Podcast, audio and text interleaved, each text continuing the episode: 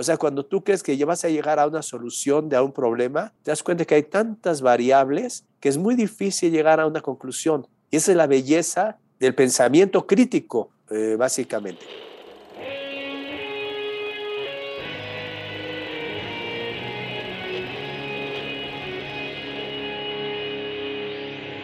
Bienvenidos a Volver al Futuro Podcast, donde platicamos con las mentes que nos impulsan a crear el nuevo paradigma de salud y bienestar, conducido por Víctor Sadia.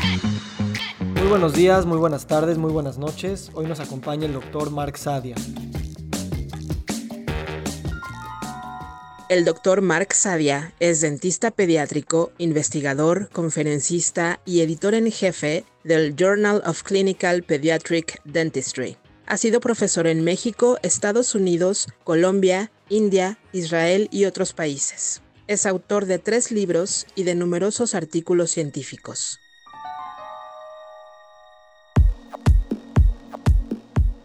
Hola Pa, ¿cómo estás? Muy bien, Vico, muchas gracias por la invitación. Me encanta poder este, platicar contigo. A veces tienes que salir de tu casa muy lejos para regresar a encontrar ahí cosas padres. Entonces, gracias por aceptar la invitación. Y como siempre me gustaría que nos contaras por qué estudiaste odontología. Bueno, eh, la realidad es que siempre me han gustado las ciencias biológicas. Desde muy chiquito estaba muy, muy marcado hacia donde yo quería ir y tenía tres posibilidades. Realmente era medicina, odontología o biología marina que me gustaba muchísimo. La parte de biología marina, decía, es un poquito complicado porque voy a estar trabajando en Xochimilco posiblemente y la realidad es que al ladito donde trabajaba mi papá, que de repente lo acompañaba a su oficina, había unos dentistas, unos ortodoncistas. Y papá me dijo que estos dentistas hacían mucho dinero. Y creo que ese fue el primer punto que me llamó la atención. Sin embargo, antes de empezar la universidad, fui a hacer exámenes de admisión eh, en la Universidad de Unitec, Tecnológica de México, y afortunadamente sí fue escogido. Yo pensé que nunca me iban a escoger eh, y medicina venía después, una semana después. Y dije, pues si yo aceptado en odontología, pues aquí me quedo. Creo que ahí estaba mi destino. Creo que te tardaste en convencer de que estabas en el camino correcto hasta que entraste a la primera clase de pediatría, ¿no? De, odontología pediátrica. Sí, efectivamente, como te, eh, te había platicado, era muy buen alumno. Me gustaba, me fascinaba todo, me gustaba mucho y era muy bueno en todo, la verdad. Eh, había cosas que me llamaban mucho la atención. la primera clase de ontopediatría que dieron, que hablaba sobre el ser humano, sobre los niños como seres humanos y la, belleza de poder comunicar con ellos, esa primera clase me dijo, eso voy a ser dentista de niños. ¿Qué te llamó la atención de eso? Porque cuando dices, este paciente, más allá de trabajar con sus dientes, lo voy a ver como un ser humano, ¿No lo estabas viendo así en las demás materias o en particular te llamó la atención ver a tus niños como si fueran seres humanos? La realidad es que creo que la, la primera clase era teórica completamente, pero creo que siempre me ha gustado el poder comunicar, el poder apoyar y creo que el niño es el ser más puro que pueda haber en, en la tierra. Por eso yo creo que eso es lo que me llama muchísimo la atención de esa primera clase. ¿Tú eso ya lo pensabas? ¿A ¿Qué tenías? ¿19 años? ¿Ya lo pensabas en ese momento? No, para nada, para nada. Sabía que me gustaba la ontología, me gustaba hacer todas las materias que había cursado. No había ni una que me molestara de ninguna manera, pero ese me gusta todo, pero hay algo que es que falta, falta esa cereza del pastel que no encontraba y estaba un poquito preocupado porque ya estaba en séptimo semestre cuando empezó, dije, me queda una y para poder escoger, porque sí sabe que tiene que hacer una especialidad, porque eso mi mamá me decía desde chiquito, aquí en esta casa no regresas hasta que tengas una maestría por lo menos. Entonces sabía que tenía que ser especialidad. Y entonces te fuiste a la maestría a Boston y llegaste a ser, bueno, luego ganaste el premio del mejor estudiante de México en manos del presidente y estando allá también entraste a una carrera que ya había empezado y que el chairman te, abrió un espacio especial, ¿correcto? Sí, es correcto. Sí, sí. Eh, la realidad es que el eh, director del programa había cerrado el programa de odontología infantil. Entonces, cuando me tocó ir y me entrevistó, de alguna manera nunca me hizo un examen ni nada, yo sabía que estaba solicitando para el año de 1980, septiembre de 80, que empezaba el próximo curso era el mes de agosto. Y me dice, Mark, eh, ¿por qué no empiezas ahorita el primero de septiembre de 1980? Tenía que irme de viaje con mis amigos, le había contado eso al director. Y finalmente, pues entré tres meses tarde al programa de infantil, de odontología infantil, con el programa del hospital, que también era de infantil. Y al año siguiente, lo que fue interesante es que llegaron ya muchos más alumnos y él sí les hizo una serie de exámenes a ellos. Y le pregunté, eh, doctor White, que era mi chairman, dice, ¿por qué a mí nunca me hizo usted una pregunta en un examen como el que le está haciendo a sus alumnos ahorita? Y me dice, Mark, ¿qué examen más difícil quieres que te pusiera? Te di dos semanas para no irte de viaje con tus amigos, para regresar, arreglar tu vida, tener un lugar donde quedarte en, Boston y el 1 de septiembre estabas ahí presente para empezar tu curso. Y entonces ahorita quiero regresar a hablar del Dr. White y esta figura, este mentor que has tenido por mucho tiempo. Pero antes quiero que nos platiques sobre, empezó tu especialidad y también había ya una enorme presión, ¿no? Y tú también estabas siendo muy buen estudiante, pero también estabas clavándote de una manera tal vez que no sabías exactamente a dónde te iba a llevar. Eh, sí, cuando llegas eh, realmente con un inglés, que puede ser un inglés bueno, pero no al nivel que puedes esperar. Cuando tienes tres compañeros norteamericanos que llevaban ya tres meses, porque habían empezado en julio primero, y que de alguna manera te ven diferente y no te apoyan, y estás solo a final de cuentas, y Boston es una muy, muy competitiva. Entonces, lo que yo había estudiado de la parte de odontología infantil, que era comunicación. Eh, tú ya me conoces, yo puedo hablar hasta con las piedras, o sea, no tengo ningún problema en ese sentido. Fue complicado este, ese, esos primeros meses, te poder decir, y creo que a mucha gente le pasa. O sea, yo como consejo les diría, si va a estar fuera, los primeros seis meses son complicados, luego se vuelve mucho más, mucho más sencillo, te acostumbras muchas veces. Y luego llegó un punto que también pensaste no dedicarte a la clínica, sino a la investigación. Eh, ¿Cómo, hubiera sido ese camino para ti y qué fue lo que te llamó a decir, no, mejor me clavo más en la parte clínica? Mira, tu pregunta es muy buena. Tenía maestros muy, muy, muy reconocidos que sí me llamaban a hacer investigación. Como tú sabes, eh, estuve en NIH, en Bethesda, haciendo investigación. Y la realidad es que me di cuenta de que si hacía investigación, al nivel que estaba trabajando yo era para platicar con dos o tres personas que hablaban en el mundo el mismo idioma que yo. Y dije, esto no es para mí. Eh, básicamente cuando iba, como tenía roommate a mi primo Alain, pues eh, eh, nos íbamos a cenar a casa de su mamá los viernes en la noche y ellos hablaban de libros, de películas y yo no tenía nada que platicar, pues porque mi, mi mundo se había cerrado completamente. Entonces cuando haces investigación y la gente te busca para hacer investigación, te das cuenta que estás en un laboratorio sin comunicar con nadie, sin platicar con nadie. Dije, eso no es para mí. Y claro, esta idea de la ciencia como está construida de siempre ir a lo más detallado, a lo más específico, nos hace pues descubrir cosas increíbles, pero perdemos esta posibilidad de reconectar el conocimiento, digamos, con el árbol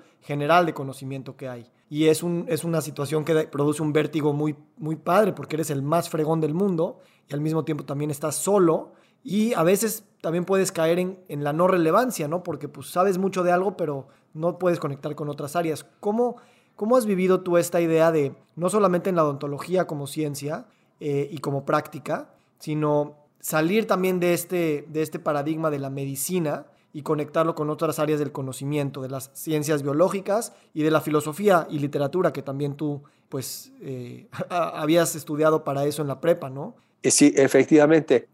como creo que te había comentado alguna vez, cuando hice yo mi tesis de, de, maestría, le había escrito a mi director, dice, doctor White, gracias a usted hoy sé mucho menos que ayer básicamente tú vas a aprender más, pero lo que pasa, la belleza es cuando tú estás enfocado en algo y vas descubriendo y tu árbol, como tú dices, se va abriendo y abriendo y abriendo y abriendo más. O sea, cuando tú crees que ya vas a llegar a una solución de a un problema, te das cuenta que hay tantas variables que es muy difícil llegar a una conclusión. Y esa es la belleza del pensamiento crítico, eh, básicamente. ¿Y cómo no te frustras, no? O sea, cómo cuando tienes esta falta de respuestas y esta incertidumbre y esta gran cantidad de cosas que pues, nos faltan por saber y aprender, cómo no te frustras, no te, no te sientes raro ante, ante tan el monstruo? Yo creo que al contrario, es fascinante ver eso, de darte cuenta que el, mundo es mucho más complejo de lo que podemos imaginarnos. Y te digo que llega momentos de que estás en esa una línea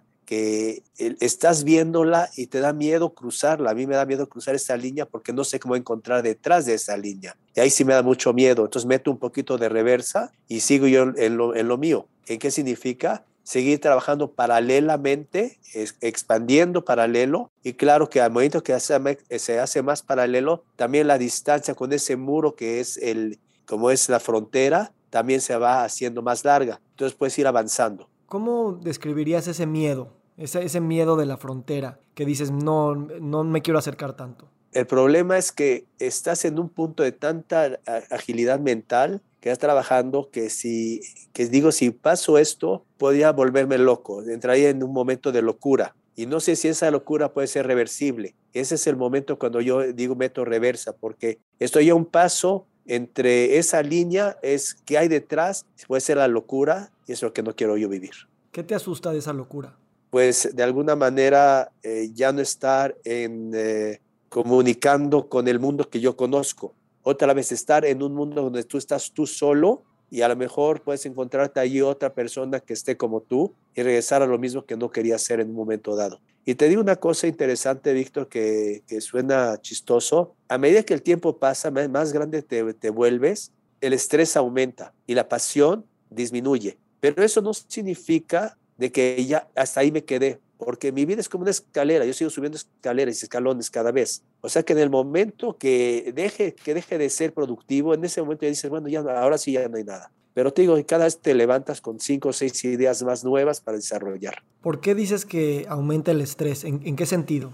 Creo que te vuelves mucho más consciente. Es la belleza de la juventud y de ser joven, es que no te da miedo. O sea, a final de cuentas, eres como Dios, no, no, hay, no hay nada que te impida seguir avanzando, no hay miedos no hay eh, obstáculos. Los obstáculos que hay, eh, básicamente te caes, te, te frotas la herida, te echas un poquito salivita en la herida y sigues avanzando. Ya cuando eres más grande, eh, cuando no conocías nada, no tenías miedo de nada. Y ahora que conoces mucho más y sabes los posibles problemas o peligros que pueda haber, te vuelves mucho más consciente. Y es una cosa como que no tiene nada de lógica. Normalmente debe ser al revés. El joven que no sabe nada debería tener mucho más miedo y el que sabe un poquito más debe estar mucho más seguro. Y pasa todo lo contrario. En mí. Lo dices también en términos de tus responsabilidades que van aumentando, a lo mejor tener hijos, a lo mejor cuidar de tus pacientes, que eso te hace aumentar el estrés porque es algo más que sabes o simplemente por saber que todo tiene una implicación mayor y eso te da más estrés por no saber exactamente cómo actuar. Mira, cuando eres joven y vas a tener hijos, ni siquiera te preocupas. Si tienes hijos y los vas a mandar a la escuela, no te preocupas para parte económica. Aunque no tienes nada, ¿eh? O tienes muy poquito. Pero no te preocupas para nada, como que todo, tienes tu confianza, tanta confianza en ti mismo, que no te asusta y vas para adelante. Cuando llegas a una cierta, eh, un cierto tiempo, lo que está sucediendo creo conmigo ahorita en esta edad, es que me vuelvo mucho más consciente de esa parte, que tengo menos, menos cargas, pero tengo más responsabilidad. La responsabilidad nunca, nunca cambia. Y, y, es chistoso, Vico, porque hay gente que dice, ya se casaron los hijos, que se, arreglen. Nosotros eh, siempre van a ser mis hijos, van a ser mis nietos y siempre tengo una responsabilidad hacia todos ustedes, que no debería ser, pero es algo que, que así tengo yo, así, así me criaron. Hemos hablado que cuando estabas en, en Boston, te diagnosticaron asma. Y también hemos dado una interpretación a este asma como también una presión de alguna manera excesiva que, que te cargaste en tus hombros por, por el performance. ¿Qué tanto sentido te hace a ti esta explicación, más allá de una explicación bioquímica, infecciosa, alergénica que puede eh, dar el asma? Definitivamente, sí vivo con el asma, si me, de alguna manera me produjo ciertos eh, límites hacia las cosas que yo quería o podía hacer entre ellas, eh, ¿te acuerdas jugar fútbol con ustedes? Le jugaba de portero, pues porque me movía menos, aunque quería, no podía correr tras de ustedes de la misma manera. Sin embargo, la pasión, si tú me dices, ¿cambiaría esto? Hoy en día, si volviera a renacer, la respuesta es no. Había tanta pasión, tantas ganas de aprender, tanta falta de conocimiento, ¿sí? Que no lo cambiaría hoy. Sería exactamente, exactamente lo mismo. No importa el estrés. ¿Consideras que si tus médicos de esa edad te hubieran hablado un poquito más de estilo de vida, de nutrición, de sueño, de ejercicio, de estrés, hubieras entendido y comprendido tu enfermedad desde un lugar diferente? Porque yo entiendo que siempre o por mucho tiempo lo trataste más como un tema farmacológico y recuerdo haber crecido contigo y llevando tus maletas a todas partes con, lleno de pastillitas y y estos para... Aerosoles. Los aerosoles. ¿Es, correcto que tu, tu, enfermedad se basó mucho en esta parte de, medicamentos y no tanto en, tu estilo de vida? yo creo que sí. Si hubiera tenido un médico, que tenía un médico eh, de la universidad básicamente, pues porque tenía un tipo de seguro universitario que iba a visitar, que fue, pues yo creo que un buen amigo, se llama el doctor Mazulo. Él eh, sí me manejaba con esta parte más farmacológica y le fascinaba verme cuando tomaba, me daba ciertos medicamentos, ver cómo reaccionaba mi cuerpo. Efectivamente, yo creo que si me hubieran hablado un poquito más, si hubieran hablado más de estilo de vida, el hacer ejercicio, el dedicar posiblemente una hora menos al estudio y hacer una hora de... Vivía muy cerca de un parque, ha sido muy fácil poder ir a correr o a caminar nada más, el poder tener una dieta mucho más sana porque la dieta que yo tomaba era, era terrible, porque tenía pues, de alguna manera el dinero, yo mismo me, me contaba el dinero, porque no era que mi papá no me pudiera dar por responsabilidad, entonces comía cochinadas, al final de cuentas mi lunch era, eran cochinadas, era un refresco y una, un sándwich, cosas de ese tipo, y en ese tiempo no se hablaba tanto ¿eh? de estilo de vida, no la parte de las ensaladas. Sí había gente que comía ensaladas y comía tipo de proteínas, pero porque estaban obesos, nada más no era por otra razón. Pero sí, yo, mi, mi dieta durante los cuatro años que estuve yo allá, no fue nada, nada de calidad, definitivamente. Y eso de alguna manera eh, también pues hizo tu percepción de tu propia enfermedad y de cómo, cuál era tu rol con ella. Sí, sí. Ahora vamos un poquito a tu práctica clínica.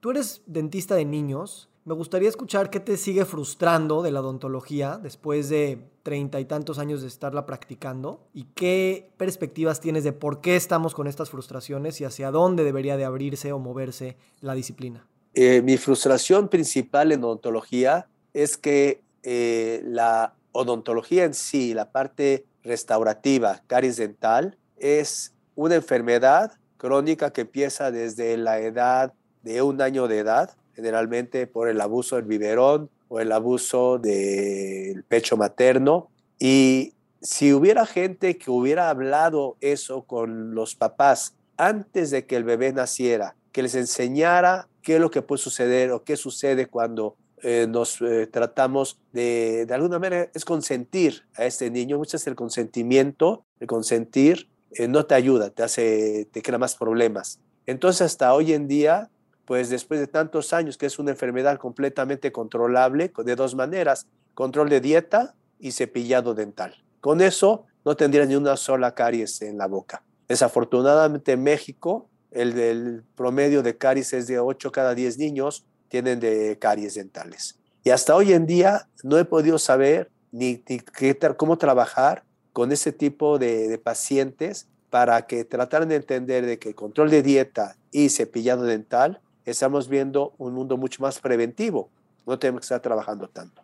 A mí me, me hace mucho sentido bajarlo estas dos variables, cepillado y dieta, y al mismo tiempo mi cabeza no me permite entender cómo es la enfermedad crónica más prevalente con más de 2 billones de pacientes que tienen caries en el mundo y que nada más sea un tema de dos cosas. O sea, creo que va también a los niveles sociales, a los niveles económicos, a los niveles políticos, la publicidad, los alimentos que están disponibles, el conocimiento.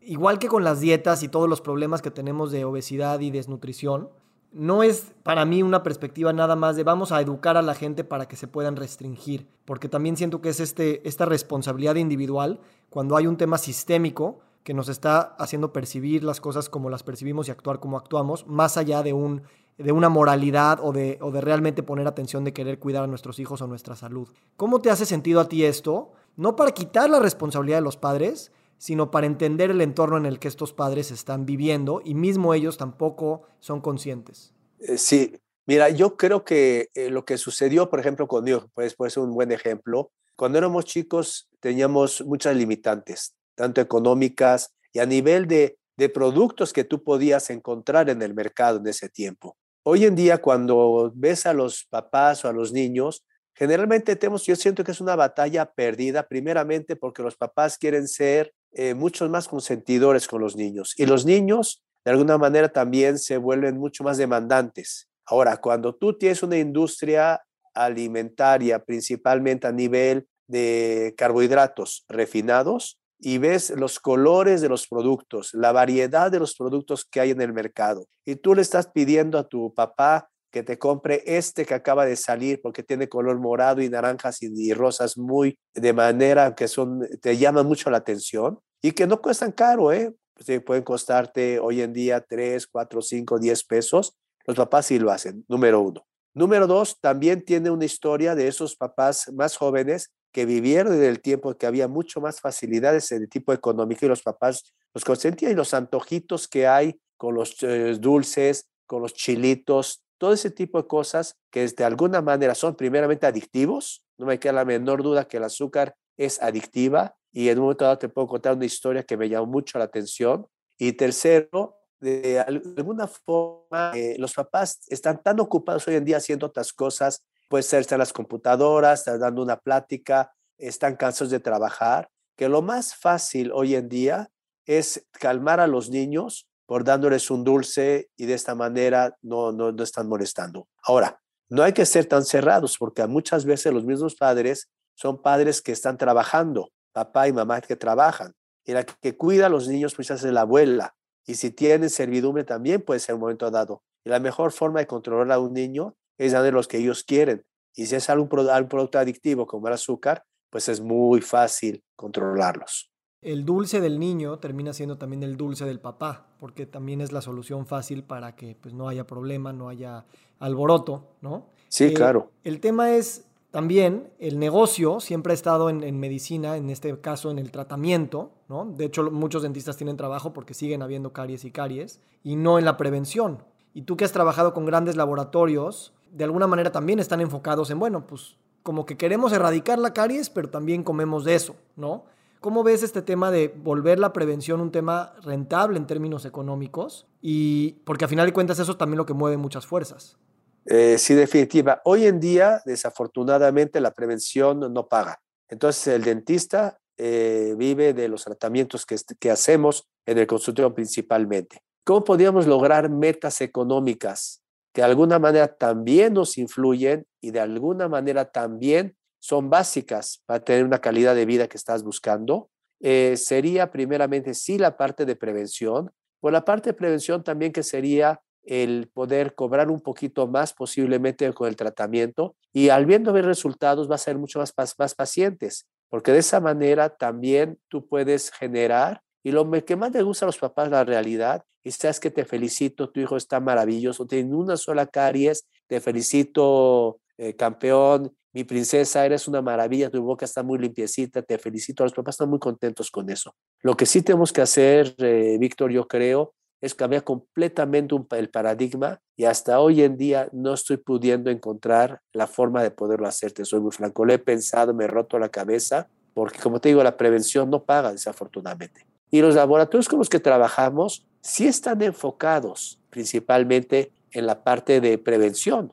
Digo, las compañías farmacéuticas que venden cepillos dentales y pastas dentales, no es más que tratar de darte un producto que te ayuda a controlar la placa, el biofilm que se llama la placa bacteriana, y tratan de hacer eso. Y no fuera por, si no fuera por esas compañías farmacéuticas que hacen eh, publicidad en la televisión, pues eso le dice a los papás, oye, tengo que llevar a mi hijo al dentista. Entonces eh, sería, sería mucho peor. Yo creo que esas compañías sí hacen, sí, sí, sí dan eh, algún eh, buen apoyo, sobre todo a nosotros como clínicos, para decir, tienes que visitar a tu dentista dos veces al año, que es algo como que ya quedó. Y ahorita que hablas de rompernos la cabeza para cambiar el paradigma, creo que de eso se trata, de rompernos la cabeza todos y pensar que una innovación tecnológica, una nueva política pública, una oleada de mayor moralidad en algún público específico o una mejor fuerza de voluntad para tener mejor control, no lo va a solucionar. O sea, realmente es como un cambio de paradigma precisamente en todos los aspectos y rompernos la cabeza implica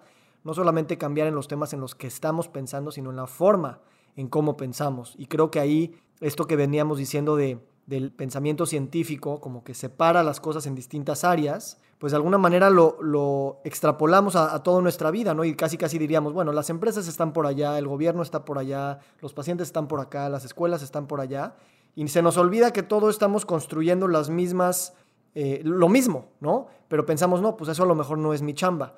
¿Cómo tu chamba de dentista eh, se ha ampliado, o al menos tú te, te percibes que va más allá de hablar de salud oral. Sí, definitivamente, sí vamos mucho más allá. A tu pregunta, yo creo que ahorita estoy pensando, ¿qué se podría hacer? Primeramente, si en los medios de comunicación masivos tú tienes un gobierno que empieza a, a mandar información sobre la importancia del cepillado dental, si se pone en contacto con la gente sobre el control de dieta, cómo debes tú de manejar tu dieta, qué es lo que produce caries, explicarles a ellos cuál es el fenómeno de caries y por qué se produce y cómo se puede controlar. La gente no es tonta, es muy fácil hacerlo. Luego tiene las compañías eh, farmacéuticas, yo habría de las compañías dentales, que estarían muy, muy de acuerdo en que esto se hiciera, por ejemplo, en los colegios, en que primeramente en la dieta, en el lunch que mandan, tiene que ser un lunch nutritivo, no cariogénico, y nutritivo, como estamos diciendo, perdón que estoy repitiendo. Luego tener en el recreo, después del lunch, tener su cepillo dental, tienen todos lavarse los dientes bajo supervisión de los profesores, ¿sí? Ahí tienes tres formas de poder tú dentro del colegio, las primeras horas que estás en el colegio, tener un control. Y luego, de alguna manera, hacer la gente mucho más consciente sobre los problemas crónico-degenerativos, que son los que al final de cuenta te van a terminar con tu vida, que la, mayoría de ellos, como sabemos, la caries dental, la primera crónico-degenerativa, y luego ya tienes las que continúan después, que son las cardiovasculares, obesidad, que era un problema que no veíamos anteriormente tanto en nuestros niños. Y tercero punto más importante, amigos, tienes también, eh, también la diabetes, otro problema que estamos viendo también. Yo, opino que no es que nos falte información y, precisamente estás hablando de cambiar la cultura, cambiar las palabras con las que hablamos de bienestar y de, salud. Y al mismo tiempo, eh, tú lo puedes ver con tus pacientes, o sea, el miedo, decirles te va a dar diabetes o te va a dar caries o tal, no es el mejor motivador. Entonces, me preocupa que a veces también reduzcamos todo a decir, es que se tiene que cambiar la educación, hay que explicarle a la gente. Y de alguna manera está implícito ahí de, si no lo haces, pues va a venir el coco por ti. Y ahí es donde me preocupa que sigamos insistiendo en que a través de estas amenazas busquemos el cambio, no solamente en nuestros pacientes, sino a nivel, a nivel especie. Si seguimos diciendo, no, es que si seguimos así el calentamiento global o el cáncer o, o tal, no es la narrativa que nos va a hacer el cambio, a menos de que tengamos la bomba enfrente y nada más besar para sortear esa bomba y regresar a la normalidad, ¿no? El COVID es un gran ejemplo de esto. Queremos regresar a la normalidad, aunque esa normalidad nos está llevando una dirección rara y tampoco queremos usar el hecho de que viene el apocalipsis para despertar. ¿Cómo tú lo ves con tus pacientes, con los papás, que les explicas lo malo que puede suceder y que eso no es lo que les hace cambiar su, conducta, ¿o sí? Eh, tienes toda la razón, Víctor, no, no lo hace. Y de alguna manera, digo, el niño que no conoce lo que es caries, pues estás hablándole en chino, ¿me entiendes? Pero la mamá le dice, eh, viste, si tú te, sigues cuidando, no sale ninguna picada. Y la mamá le dice, si tiene caries, ¿Viste lo que pasa porque no te lavas los dientes o porque, o porque estás comiendo mucho azúcar? O sea, eso es lo que te está pasando, hijo mío. Pero, es, pero el niño de 3, 4, 5, 6, 7, 8 años no es la persona responsable. Las personas responsables de estos niños son los padres. Y me pregunto si los padres no somos niños crecidos. O sea, y que también no con asustarnos tampoco vamos a cambiar. O sea, lo hemos hablado cuando queremos cambiar hábitos en la familia. O sea, si yo te empiezo a decir, es que haz esto porque te va a pasar esto, te va a pasar aquello, no es tan... O sea, el, adulto también lo estamos responsabilizando de algo que él sigue siendo niño en ese sentido. Lo digo con, énfasis porque eh, son discursos que yo he escuchado por siempre y, mucho viene de, ti, que tienes una lectura muy, eh, muy correcta. Y sin embargo, es una lectura que lleva repitiéndose mucho tiempo y me pregunto, que si la lectura es correcta, a lo mejor la respuesta que seguimos dando no es la correcta, porque seguimos insistiendo sobre lo mismo. Déjame eh, preguntarte esto. Eh, yo crecí con un papá muy admirado en su gremio. Por un lado, nunca sentí que, nunca nos ven, nunca, nunca te presumiste ni nada, pero se sabía que eras de los más fregones. Ahora, la pregunta es, ¿tú qué crees que te ha hecho un fregón en odontología? ¿Cuáles son las facultades que te han hecho un buen, un buen odontólogo eh, en tu práctica? ¿Cuáles son la combinación de esas habilidades o experiencias que has tenido? Mira, eh, yo creo que, mucho, mucho es suerte eh, de dónde, caes, en qué lugar caes eh, para trabajar. Yo sí creo que hay, ahí sí hay fuerzas que te van, te van guiando. Ahora, yo no soy una persona que me quedo estancado, o sea, a final de cuentas, nunca estoy conforme con lo que, lo que hago, siempre hay algo más que aprender. Entonces, cuando ya empiezas tú a hacer cosas diferentes o pensar de manera diferente o eh, estar en contacto con cosas nuevas que van saliendo, eso te hace eh, ser mejor. Y como le digo muchas veces a los alumnos, la diferencia o el, contrario de bueno no es malo, es excelente. Y este es siempre lo que siempre yo, yo veo. O sea, soy bueno, pero puedo ser todavía mejor. Y no es mejor para mí, ¿eh? ni es mejor para presumir ni nada, sino para dar una mejor atención a la gente que lo puede necesitar. Y no es haciendo, haciendo lo que todo el mundo hace, sino hay cosas que no saben las otras gentes que tú sí puedes solucionarlo hoy en día. Y he pensado también que los odontólogos comparten una característica con los cirujanos, por ejemplo, que también tienen esta, es, el ser bueno con las manos, ¿no? Tiene esa dimensión, digamos, artística en términos de lo que, del mundo maleable. También creo que es una habilidad interesante que a veces no todos los profesionales de la salud consideramos que son importantes. Yo casi no entrevisto cirujanos y, y creo que es una habilidad padre. Y al mismo tiempo también veo en ti que desde siempre has dado el tiempo para platicar con las mamás de los pacientes y has generado salud desde esa perspectiva. Y creo que también eso es algo que no sé si otros dentistas dan, pero yo recuerdo que siempre era algo que era muy tuyo y no estabas interviniendo al hijo, pero estabas hablando con la mamá. ¿Cómo crees que esa conversación es tan importante para una práctica efectiva de, de salud y bienestar? Tienes toda la razón, Víctor. O sea, hoy en día con lo del COVID me está pegando muchísimo porque, digo, afortunadamente vivimos en México y para mí los, los papás y los niños, digo, son, eh, me gustaba ver, abrazarlos, darles besos. Eso se me hace una cosa muy bonita y es una cosa muy bonita que tiene la cultura mexicana. También, igual con, con los padres, el poder establecer una comunicación es vital. Y muchas veces la gente también te pide consejos. Te dice, oye, Mar, ¿qué, escuela me recomiendas a mi hijo? que o sea, sí te buscan para otras cuestiones. Creo que la comunicación es básica, porque cuando una, tú creas un vínculo con un paciente, es la belleza de la ontología infantil también, ¿eh? porque es posiblemente la, la profesión que crea mayor vínculo con las personas de la ontología infantil. Y si me permites, Víctor, yo y lo escribí en algún momento, yo creo que nadie puede saber más de niños que los dentistas infantiles. Y te decir por qué. Si tú ves un director de escuela, va a conocer los mejores, los peores y los más problemáticos. Un psicólogo y un maestro va a ver posiblemente 30 mismos niños durante un año. Eh, los psicólogas van a poder ver 7, 8 eh, niños que a lo mejor tienen algún tipo de síntoma, un problema que puede estar cursando con ellos. Nosotros vamos viendo, eh, vemos un promedio alto de pacientes diariamente, los vemos cada seis meses y los vamos viendo crecer. Entonces sí se crea un vínculo con ellos y con los papás también. O sea, un dentista, yo puedo hablar con un, con un joven sin ningún problema, decir, si veo que tiene manchas de, de cigarro, decirle, a ver, Luis, ven para acá, ¿sí?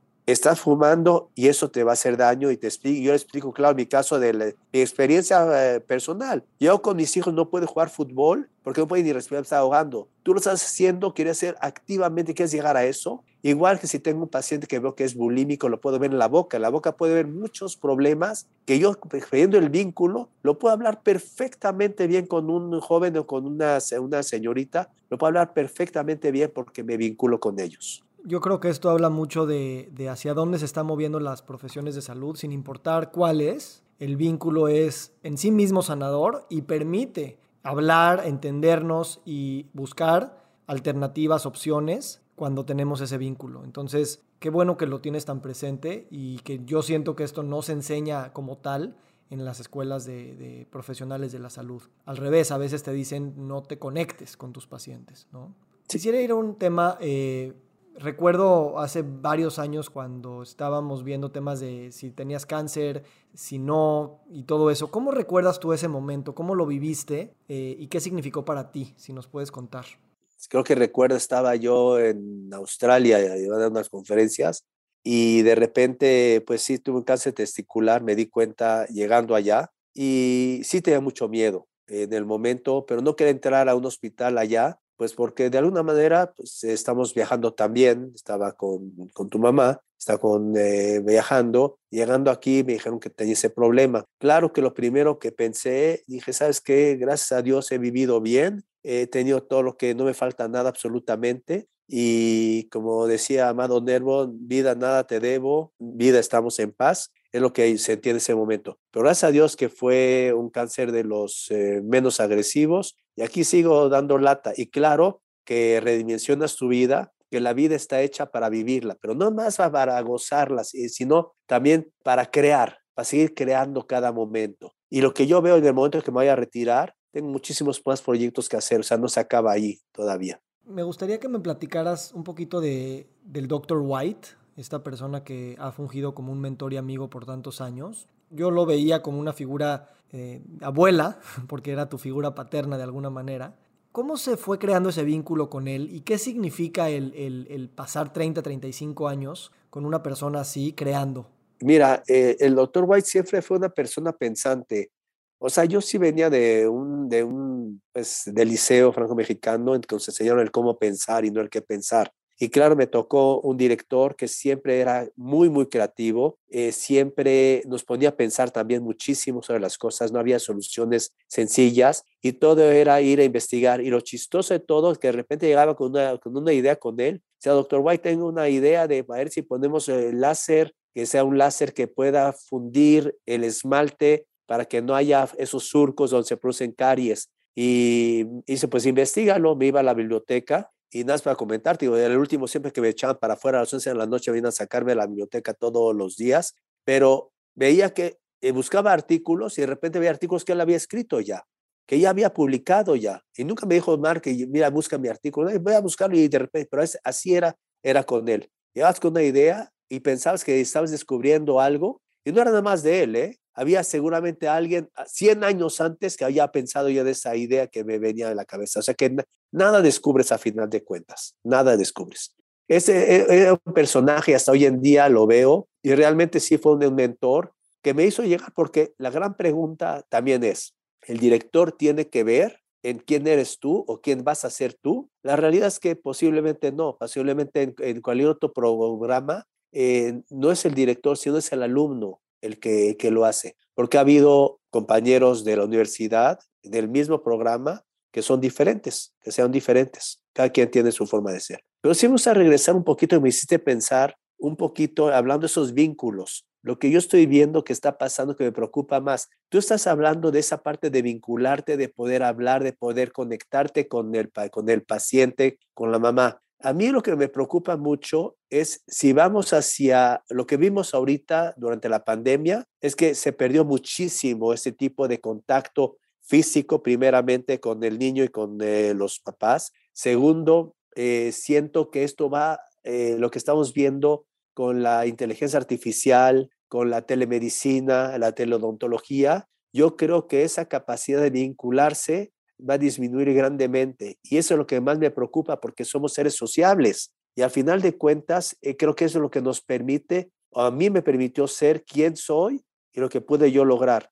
Si viene eh, la teleodontología, la telemedicina, inteligencia artificial, que no me queda la menor duda que en algún momento, ahí sí la prevención va a funcionar muy bien. ¿Por qué? Pues porque vas a poner tú un microimplante o un microchip dentro pegado a la muela que te va a decir cuántas veces consumiste azúcar, cuántas veces tu pH salival disminuyó, cuáles son las bacterias que están creciendo en tu boca, que están produciendo caries, y van a ir con el chisme tanto conmigo como con el papá. Le va a mandar a, algún teléfono celular. Fíjate que tu hijo comió cinco veces eh, azúcar cuando lo normal es tres, y a lo mejor después de la tercera, pip, pip, pip, pip, le va a sonar de que no le puedes dar la cuarta. Cosas de ese tipo, pero entre nosotros, o sea, entre, entre paciente y el doctor, me preocuparía mucho que esto llegara a suplantar la labor que tiene un médico o que debería tener un médico eh, en cualquiera de sus ramas. Estoy de acuerdo y es, una, es un tema que, que afecta, yo creo, de manera muy profunda la manera en la que se quiere seguir haciendo salud, porque a veces es más un tema técnico y no un tema de vínculo, no es un tema de relaciones y lo que estamos encontrando mismo es que juntando pacientes que puedan hablar entre ellos de lo que están viviendo, a veces es más poderoso que tener a los mejores doctores eh, siguiendo tus casos, ¿no? Pues te quiero agradecer esta conversación. Eh, has escuchado varios episodios y me gustaría que nos dieras algún tipo de mensaje. Hemos hablado mucho de pensamiento sistémico y de multidisciplinario y hemos, hemos realmente visto que la salud está metida dentro de un ecosistema mucho más allá que las disciplinas académicas científicas, ¿no? Tú como profesional de la salud y también como pensador del futuro, ¿cuál ves que es tu rol en ayudarnos a pensar a rompernos la cabeza un ratito para crear instituciones e infraestructuras y procesos que nos permitan más generar bienestar, más prevenir la enfermedad que estarla atacando? ¿Y cuál crees que sea la filosofía de las personas que lo están haciendo que nos pueda dar una esperanza de que vamos caminando en la dirección correcta? Bueno, mi, principal preocupación que lo que estoy viendo hoy en día, el ser humano que nace hoy o el que nació hace 10 años, tiene mucho más tiempo de vida que lo, que voy a tener yo. O sea, el, promedio de vida va a ir aumentando a medida que más joven es la persona. Y lo que estoy viendo es todo lo contrario. Parecería que, que mañana se va a acabar el mundo para esta gente para estos jóvenes. Es como tengo que hacer de todo, meterme de todo, probar de todo, hacer todo, porque no sé si hay un mañana, que eso sería lo más triste que pudiera yo pensar para esa nueva generación. Yo creo que la nueva generación debe pensar de manera muy diferente. Tengo toda una vida para crear y para hacer algo. O sea, la pregunta es, ¿quién es Mark? ¿A dónde quiere llegar Mark en un momento dado? Ahora, cuando pienso en un futuro, es decirle a esa juventud, de que tenemos que ser responsables, ¿sí? La responsabilidad y el buscar, el no estar, no quedarse atorado en lo que estamos viendo hoy en día. Mucha gente durante la pandemia, por muchas razones ¿eh? económicas, se queda, salieron de las universidades, dejaron de estudiar, etcétera, etcétera. Entonces, tu pregunta, puedo pensar en algo como un Shangri-La. Si quieres que busquemos un Shangri-La de un futuro sí sería, primeramente, sí me estoy dando cuenta que las nuevas generaciones, muchos, sí están cambiando la forma de pensar. Yo veo mucha gente que está en la parte mucho más de salud, veo mucha más gente que está en la parte de hacer ejercicio, veo mucha más gente tratando de estar mucho más relajada, la parte meditativa que estoy viendo en muchos de los pacientes, la dieta mucho más sana, el buscar otra forma de lo que hemos vivido, lo que han vivido o hemos vivido nosotros como adultos, Creo que esta nueva, esta nueva juventud de padres está buscando algo diferente, muchos de ellos. Y el buscar es lo que nos va a llevar a algo, algo mejor, yo creo. Ese número tiene que ir aumentando definitivamente. E, en tu vida en particular, ¿cómo, ¿qué te propones? ¿Cómo lo ves hacia tu manejo del tiempo, tus rutinas, tu propia conversación interna? Las ganas de lograr muchas cosas y también de saber que estás bien donde estás.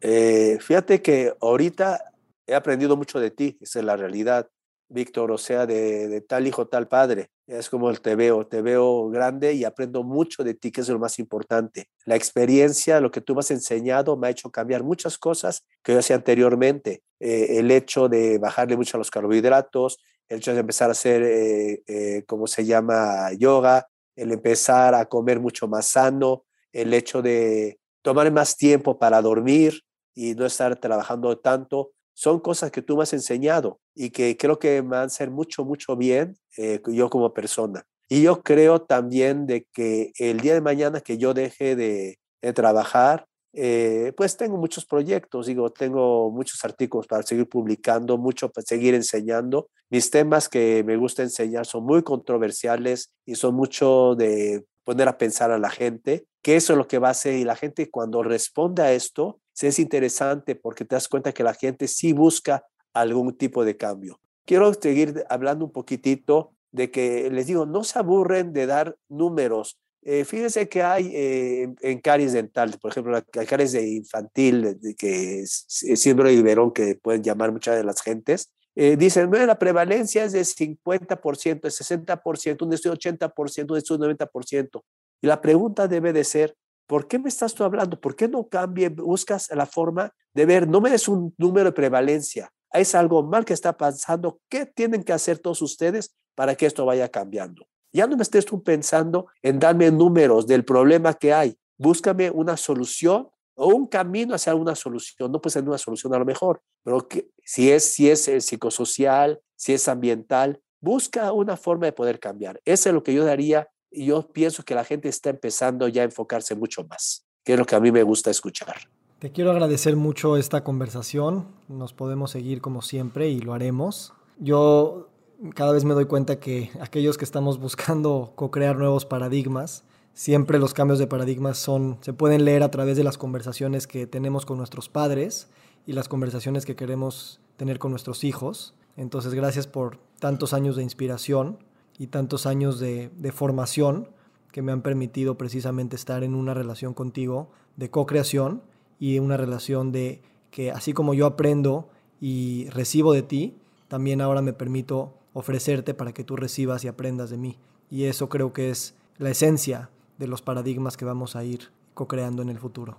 Pues Víctor, a mí no me queda más que agradecerte que me hayas dado ese tiempo. De verdad, eh, yo como padre estoy muy orgulloso de tener hijos como ustedes. Creo que eh, mamá y, yo hemos tratado de hacer lo mejor que pudimos hacer. Y como te decía, lo bueno que, te, que hayas tenido de nosotros, utilízalo con tus eh, hijas y lo que no te guste no lo repitas. Pero sí me queda muy claro también de que yo tengo que agradecer, esa es la razón de nuestra vida muchas veces, y cuando no estemos nosotros siempre queda hay una semilla con ustedes y con los nietos y bisnietos. Yo esto, para mí es agradecerte, ver cómo tú has crecido y cómo sigues creciendo cada día. Muchas gracias, Vico. Gracias a ti, que estés bien. Gracias, Vico. Te mando un beso grande y un abrazo más fuerte.